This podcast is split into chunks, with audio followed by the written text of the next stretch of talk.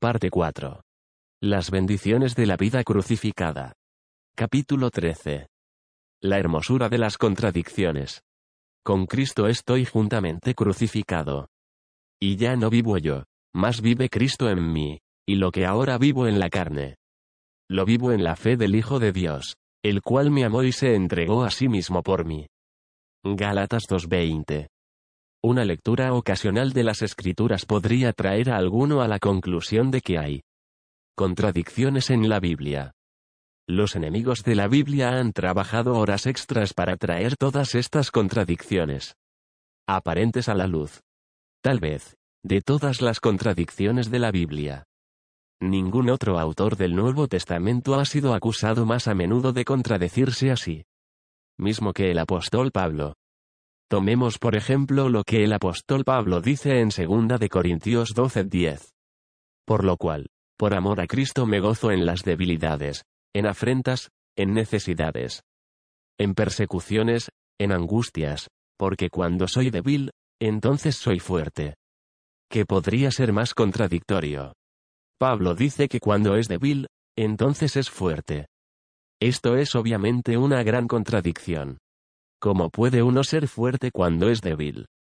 ¿Y cómo puede alguien poner la palabra gozo en la misma oración en la que escribe debilidades?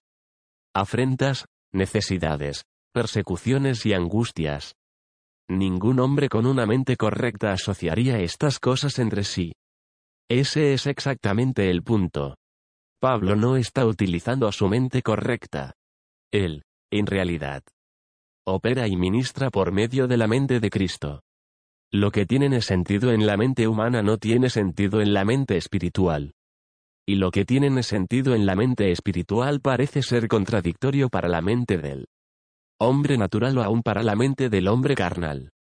Dos líneas de pensamiento contradictorias. Podemos encontrar elementos contradictorios aún entre los cristianos de hoy. Dentro del marco de la cristiandad, hay dos líneas de pensamiento contradictorias. No me refiero al calvinismo ni al arminianismo, tampoco pienso en el liberalismo ni en el fundamentalismo. Me refiero a la razón por la cual pensamos que Jesús vino al mundo. Jesús vino para ayudarnos. Una línea de pensamiento sostiene que el Señor Jesucristo vino a este mundo para ayudarnos. Es decir, para sacarnos de los conflictos y las situaciones complicadas en las que nos vemos inmersos durante nuestra vida. La idea consiste en que somos buenos y estamos bien excepto por algunos giros y vueltas aquí y allá, que seguramente el Señor puede enderezar. El hombre es básicamente bueno.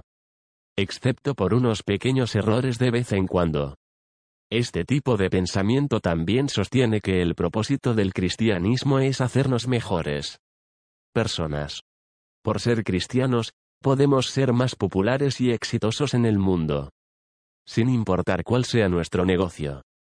El cristianismo y las enseñanzas de Jesús pueden hacer que seamos exitosos en ello. Por ejemplo, si usted es un cantante de clubes nocturnos en los agujeros negros del mundo, Dios lo ayudará a ser el mejor cantante de clubes nocturnos que pueda existir. Si usted maneja un negocio turbio, el Señor le ayudará a ser exitoso y popular en eso también. El creer esta línea de pensamiento toma todas las cosas supuestamente buenas en la escritura y las reclama para nosotros. Dios simplemente quiere hacer que seamos hombres, o mujeres, buenos. Los sentimientos de baja autoestima rápidamente pueden ser erradicados al creer que en Jesús podemos ser lo mejor que nos sea posible ser. No importa cuál sea nuestro problema. Cristo puede hacer que se aleje, el cristianismo, según esta línea de pensamiento, es una especie de edición de lujo de la vida. Y ayuda a mejorar los problemas de autoestima de fundamental importancia que pudiéramos tener. Nos ayuda a sentirnos mejor con nosotros mismos. Lo que es visto como el objetivo final de toda religión. Este cristianismo para sentirnos mejor ha promovido una nueva industria entera de autoayuda religiosa. Todo lo que necesita tener un bestseller en estos días es la declaración de que lo que diga ayudará a las personas a sentirse mejor consigo mismas. El cristianismo es simplemente una enorme cantidad de gente que sigue y cree que las enseñanzas de Jesús en las escrituras pueden ayudar a su imagen personal, a sostener su ego y a hacerla feliz y alegre. Visite cualquier librería y verá estantes completos de libros escritos para animar este tipo de pensamiento en el cristianismo. Las personas que creen que Jesús vino solo para ayudarlas. Y esto es lo que causa tanto dolor en mi corazón, consideran que Jesús murió en la cruz. Y sufrió un dolor y una agonía muy intensos solo para que el cristiano promedio pueda sentirse mejor consigo mismo. Ministerios enteros están dedicados hoy a este tipo de cosa. Que ha mutado en lo que llamamos entretenimiento cristiano. En lugar de predicar sermones que despierten con exhortación vuestro limpio entendimiento. Véase segunda de Pedro 3.1. Ahora debemos entretener a la congregación con las últimas formas de entretenimiento disponibles. La iglesia evangélica de hoy está llena de juguetes de entretenimiento de toda clase proyectores, bandas, luces y ruido, todo para capturar la atención del cristiano pobre. Inmaduro, subdesarrollado. Si suena bien, si es frívolo. Si le saca una sonrisa a una persona. Es aceptado en la iglesia de hoy con los brazos abiertos. Si alguna iglesia local decidiera quitar del camino todos estos juguetes de entretenimiento, y concentrarse en la predicación y la enseñanza de la Biblia. Seguramente las multitudes podrían encontrar otra iglesia que acariciara su imaginación. El discipulado ha cedido el paso a la edificación de la autoestima. Lo importante ya no es lo que usted sabe, sino cómo se muestra y cómo se siente.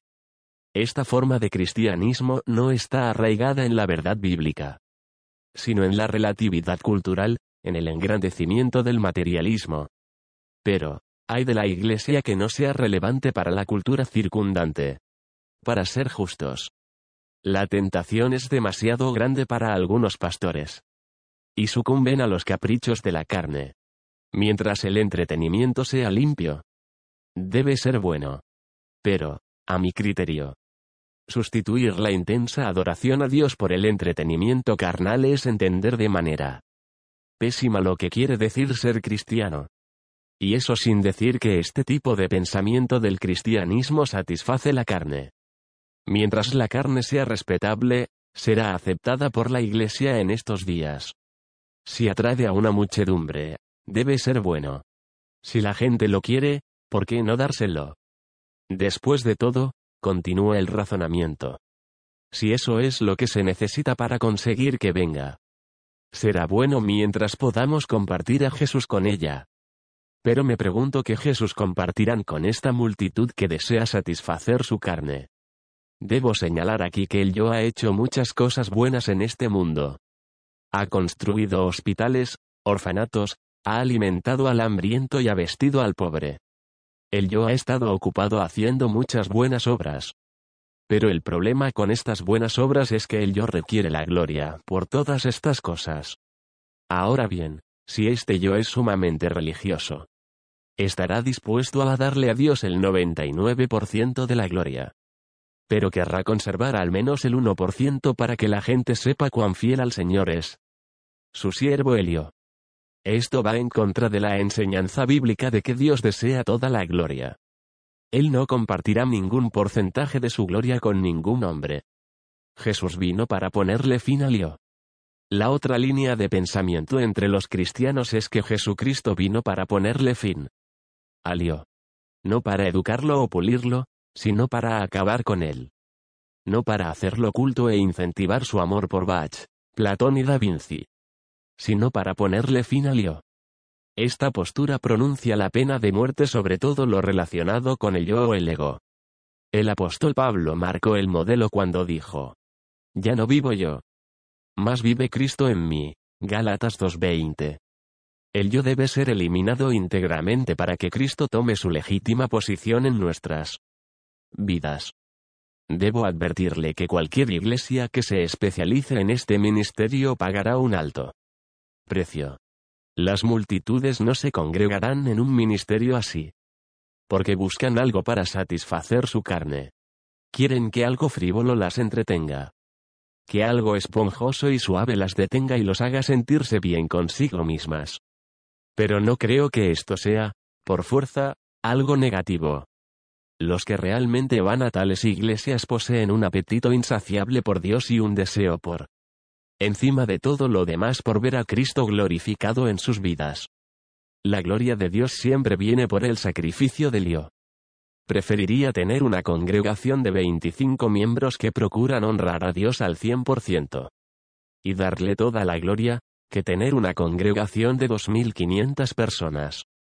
Cargada con la maldición del entretenimiento. En la que Dios tenga que luchar por un porcentaje de la gloria. Tener un Dios que está al acecho, a las sombras de la iglesia. No es tener a Dios en la iglesia. Demasiadas personas subestiman el poder que tienen el yo para distraer y engañar y, finalmente, para comprometer el cristianismo bíblico sólido.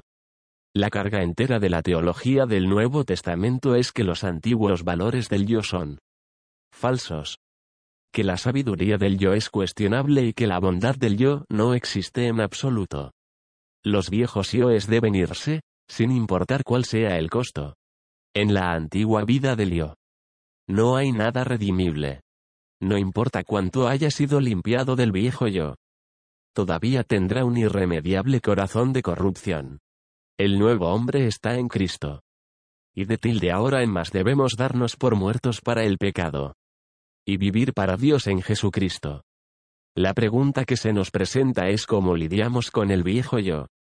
Si es todo lo que las escrituras dicen que es, ¿qué debemos hacer con él?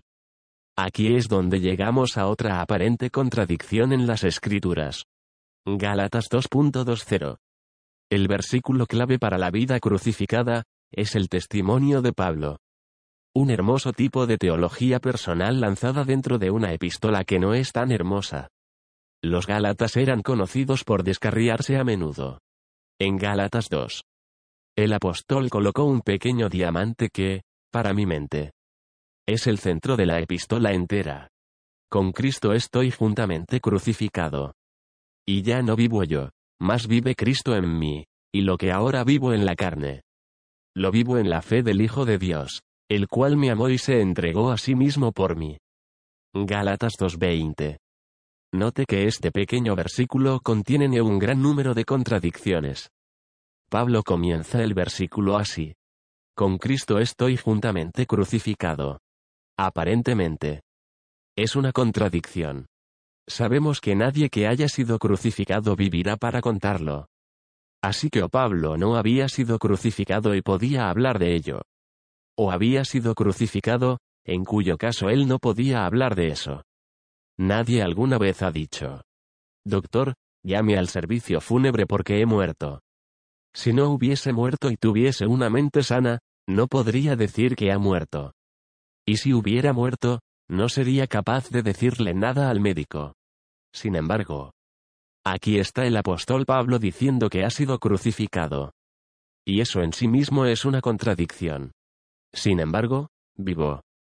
Podría entender que por alguna maravilla un hombre pudiera decir, he sido crucificado. Como si hablara desde el otro mundo a este. Pero, entonces, Pablo se contradice diciendo, sin embargo, vivo. Si hubiera sido crucificado, ¿cómo podría vivir? Pablo continúa la contradicción y dice, y ya no vivo yo, mas vive Cristo en mí. Entonces, agrega, y lo que ahora vivo en la carne, yo, que he sido crucificado pero que vivo. Y que sin embargo no vivo, lo vivo en la fe del Hijo de Dios. El cual me amó y se entregó a sí mismo por mí. Hablando de contradicciones de modo deliberado. Señalé las contradicciones en este versículo no porque creyera que hubiera alguna contradicción básica, sino porque este versículo no puede ser pasado por alto cuando lo leemos. Como suele suceder tan a menudo con el Padre Nuestro o el Salmo 23. El versículo puede significar algo o no. Si significa algo. Quiero saber lo que quiere decir. Si no significa nada. Debería averiguar por qué ignorarlo de ahora en adelante. En verdad. Creo que significa algo. Y no solo creo que quiere decir algo, sino que también creo que puede hacerse práctico. Realizarse y ser vivido en ese mundo presente y en la vida de cada uno de nosotros. Los antiguos yoes deben ser absolutamente crucificados. Eso es a lo que Pablo se refiere en Gálatas 2.20. Nadie puede morir de manera parcial. Una persona está muerta o está viva. Es como beber un vaso de agua con veneno. Aquel vaso no tiene que estar lleno al 100% con veneno para matarlo. Aun cuando solo el 1% del líquido que hay en el vaso fuera veneno. Cumplirá la función. De hecho, según mi opinión. Si solo el 1% del líquido es veneno. El vaso es más peligroso porque el veneno se hace menos obvio. Un vaso con veneno al 100% lo matará rotundamente. Un vaso con veneno al 1% lo matará seguro. Pero su muerte será lenta y más dolorosa. En nuestra experiencia cristiana. Si todavía queda algún pequeño fragmento de los antiguos yoes, el peligro es grande. Ese poquito lo destruirá tanto como de seguro lo haría si todo el yo estuviera envenenado. De esto habla Pablo. El viejo yo debe irse íntegramente y el nuevo debe venir de la misma forma. El yo del viejo yo es crucificado. Estamos muertos, sin embargo.